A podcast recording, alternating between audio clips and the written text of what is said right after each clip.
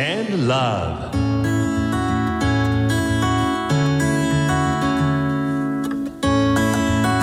サウナをこよなく愛する私豊沢ひとみが素晴らしきサウナの世界をご紹介するコーナーラブサウナこのコーナーではサウナの魅力豆知識そして各地のさまざまなサウナとその周辺のカルチャーまでゆるりとお届けします。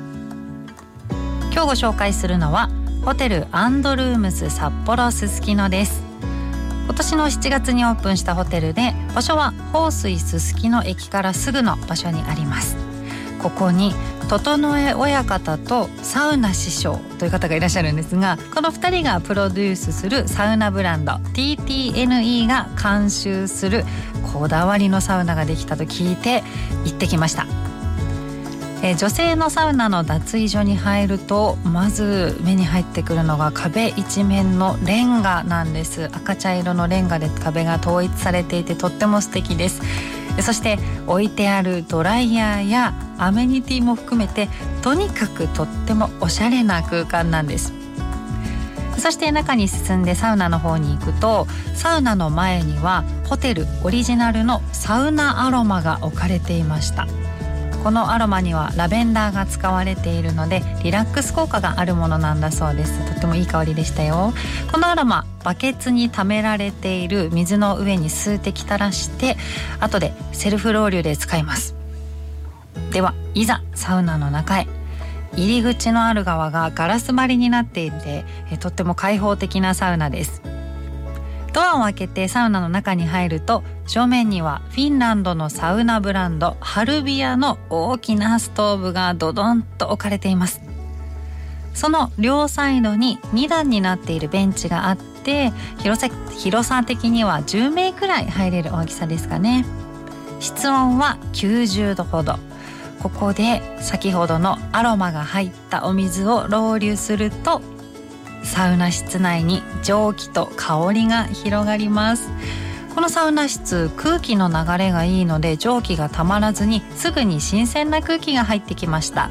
これがフィンランド式サウナの特徴ですね。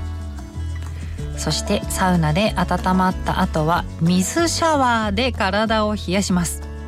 レインシャワーという頭の上あの天井の近くから水が出る真上から出る水の出るタイプのシャワーがあるので一番サウナの中で熱くなる頭や顔をちゃんと冷やすことができるのが嬉しいポイントです。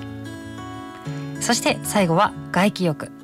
サウナシャワーの目の前に休憩できるデッキがあります。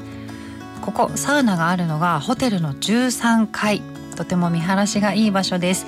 札幌の街や豊平川が見えていました。夜に街の光を楽しむのもいいかもしれませんね。そしてサウナの後はサウナ飯です。